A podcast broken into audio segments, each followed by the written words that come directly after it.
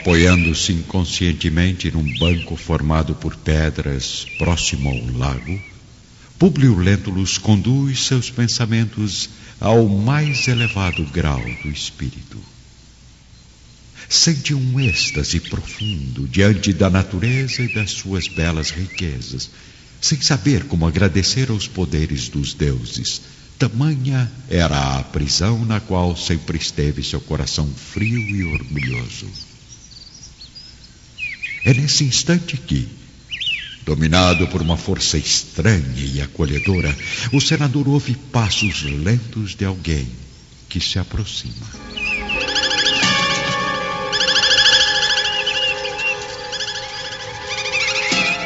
Quem está aí?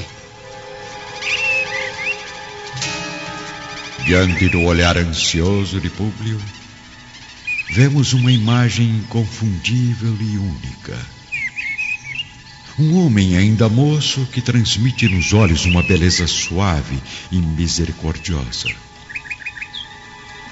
Seus cabelos são longos e sedosos, contornando o rosto delicado como fios de luz levemente dourada.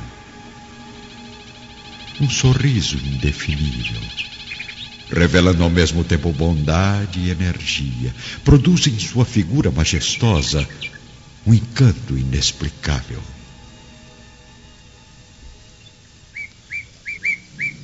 Senador, por que me procuras?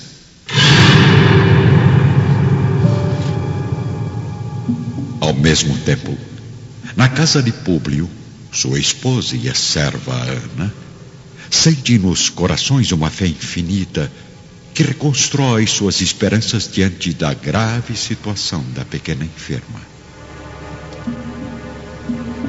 Pelos deuses, eu. Eu nunca senti tamanha leveza no espírito. É ele, senhora Lívia. É o médico das almas que agora atende o senador Lentulus. Ana tem razão. Publio Lentulus não tem dificuldade em identificar a criatura impressionante que está à sua frente. No seu coração misturam-se ondas de sentimentos que jamais havia conhecido, emoções que jamais haviam invadido sua alma. Lágrimas ardentes caem de seus olhos que raramente haviam chorado. E uma força misteriosa faz Públio ajoelhar-se na relva úmida da margem do lago. O senador deseja falar, mas seu peito está sufocado. Então que, num gesto de pura bondade, o mestre se aproxima dele e repousa carinhosamente a mão direita sobre a sua testa, exclamando em uma linguagem maravilhosa que Públio entende perfeitamente, como se ouvisse o próprio idioma, sentindo as palavras de espírito para espírito, de coração para coração. Aprecio ter me procurado publicamente e na hora mais clara do dia, para que possa adquirir por toda a vida uma lição sublime de fé e humildade. Não vim ao mundo questionar os erros dos homens, mas sim confortar os corações desfalecidos como o teu. Não venho buscar o homem de estado, insensível e orgulhoso, Venho atender aos pedidos de uma alma desesperançosa, mas que ainda possui um rastro de fé. Acredite, meu amigo, não é o teu sentimento ainda carregado de egoísmo humano que irá salvar sua filhinha, leprosa e desacreditada pela ciência, mas sim a fé infinita de tua mulher, porque a fé é divina Basta apenas um raio das energias poderosas de Deus para que se destruam todos os monumentos das vaidades mundanas. Públio está completamente comovido e magnetizado. Seu pensamento consegue apenas decifrar o que se passa como uma ilusão inexplicável. Um sonho de emoções nunca antes vividas. Enquanto o senador Públio vive, talvez, um dos momentos mais comoventes de sua vida, vamos viajar até Jerusalém, ao palácio de Salvio Lentulus, onde Fúvia e a pequena Aurélia conversam no grandioso terraço.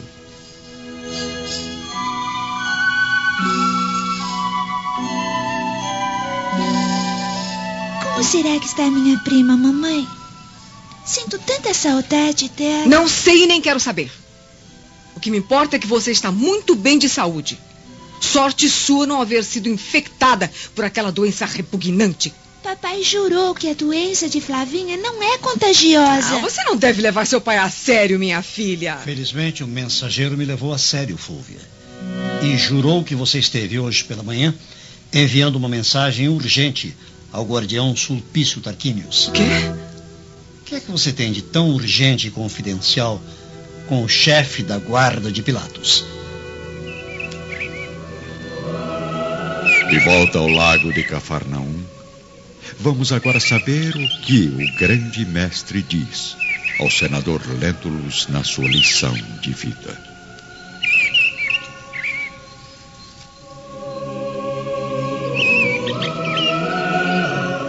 Não, meu amigo. Não está sonhando. Depois de longos anos de desvio do bom caminho, encontras hoje uma chance de regenerar toda a tua vida. Basta querer aproveitá-la agora ou somente daqui a alguns milênios. Pastor das almas humanas desde a formação do universo, Venho procurando reunir as almas rebeldes, tentando levar aos seus corações as alegrias eternas do reino de Deus. Para isso, amigo, basta dirigir seu espírito para a estrada humilde da fé e esperar a glória divina da salvação. Humildade, fé. Com que autoridade este profeta vem me falar sobre isto diante de um senador imperial, dono de poderes sobre qualquer súdito. Os pensamentos de Públio são assimilados pelo profeta, mesmo sem o senador haver pronunciado uma só palavra. Todos os poderes do teu império são frágeis, e todas as suas riquezas são miseráveis. A grandiosidade dos imperadores é mera ilusão, porque todos, sem distinção, serão um dia chamados aos tribunais da justiça de meu Pai que está no céu. Suas ciências se transformarão, conduzidas pelos esforços de outros homens mais dignos do progresso. Suas leis injustas serão afundadas no abismo tenebroso destes séculos de impiedade, porque só uma lei existe e sobreviverá às ruínas da angústia humana. A lei do amor, criada por meu Pai desde o princípio do mundo. Ao mesmo tempo, Lívia chega bem perto do leito da pequena Flávia, a fim de tentar entender a voz fraca da menina pronunciar com muita dificuldade algumas poucas palavras.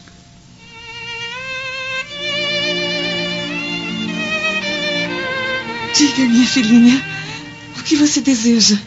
Está com sede? Com fome? Papai, papai, eu quero que o papai volte logo. Publio Lentulus continua sentado, paralisado, ao ouvir os ensinamentos e as previsões de Jesus. Agora, volte ao lar, consciente das responsabilidades com o teu destino. Se a fé de tua esposa trouxer a recuperação de tua filha, não esqueça que isso representa uma dívida com o teu próprio coração, diante de nosso Pai Todo-Poderoso.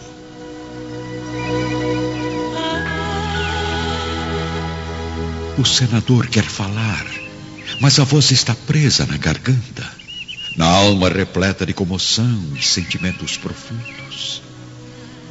Públio tenta se levantar, mas nota que a expressão do profeta muda de repente ao olhar fixamente para o céu. Sente que Jesus está orando intensamente e observa as lágrimas caírem sobre seu rosto, banhado por uma forte claridade, realçando sua beleza simples e de uma indefinível melancolia. Neste instante, uma rápida escuridão interrompe a visão do senador que, que desperta rapidamente, completamente estarrecido.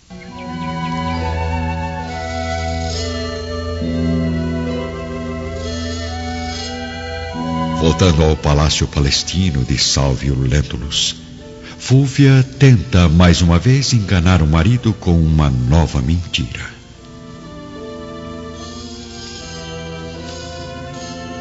Então agora deu para vigiar as minhas ações, Salvio? Não, não preciso vigiá-la para descobrir as coisas que você faz, minha esposa. Apenas estranhei o fato de haver escrito uma mensagem urgente e confidencial a um homem que mal conhece. Você tem razão. Eu mal o conheço, mas minha amiga romana, de quem já lhe falei, ficou profundamente apaixonada pelo guardião romano ao conhecê-lo no banquete imperial. Assim me pediu que escrevesse a Sulpício, suplicando para reencontrá-la o mais depressa possível. Eu conheço essa sua amiga, mamãe. Ah, fica quieta, Aurélia! Vá brincar um pouquinho que eu e seu pai estamos tendo uma conversa muito séria. Mas a senhora me disse agora há pouco para não levar o papai a sério. Bem, bem. Já que a carta Sulpício Tarquinius teve uma boa causa, eu acredito que não há mais motivos para discutirmos este assunto. E você, Salvio? Sim? Por que também escreveu uma mensagem urgente e confidencial ao guardião? Já são quase nove horas da noite em Cafarnaum, quando o senador sente que está sozinho e ainda bastante confuso com o que aconteceu no lago. Uma leve brisa acaricia os seus cabelos e a lua derrama raios de luz prateada no imenso espelho das águas. Guardando na memória os mínimos detalhes daquele momento inesquecível com o profeta, Públio sente-se humilhado diante da, da fraqueza que demonstrou frente àquele homem extraordinário.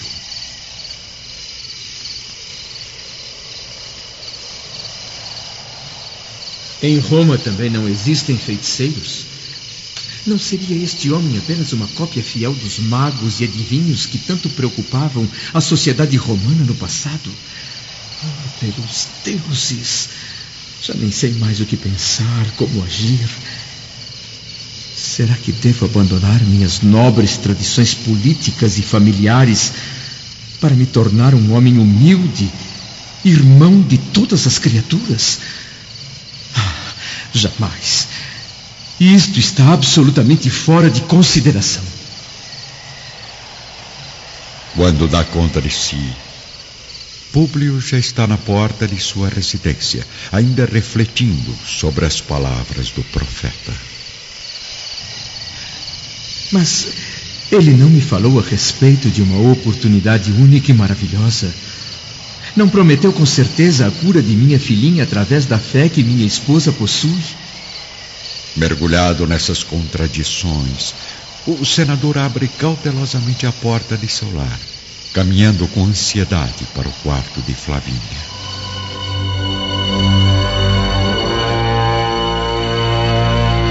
Bem longe dali, em Roma, vamos rever Calpurnia, ao lado do filho, Agripa, conversando a sós no palácio da família Severus. Não sei explicar, minha mãe, mas sinto uma felicidade enorme no coração. Como se alguém que amo muito estivesse recebendo agora uma dádiva dos deuses. E por acaso eu conheço esse alguém, Agripa? Eu creio que sim. De volta a Cafarnaum, ao entrar no quarto da filha, o senador Públio não acredita no que vê e ouve.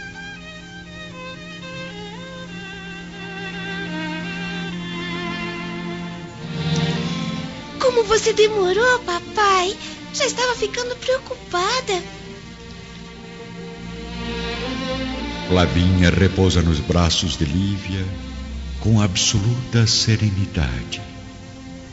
Os olhos da menina voltam a expressar uma satisfação pura, iluminando com vida seu semblante risonho.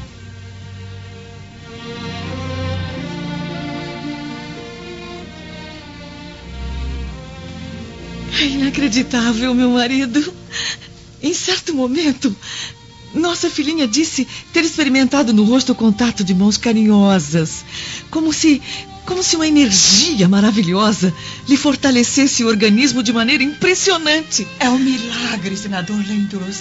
A pequena Flávia já se alimentou, sua febre desapareceu e ela já caminhou sozinha pelo quarto. Oh, minha filhinha está curada, graças aos deuses. Não, papai, graças ao profeta de Nazaré. A fé produz milagres. Mas o espírito materialista e tradicional do senador parece ainda não haver percebido isso. A tortura da pequena Flavinha chega ao fim. Mas as provações de Publio Lentulus estão apenas no começo.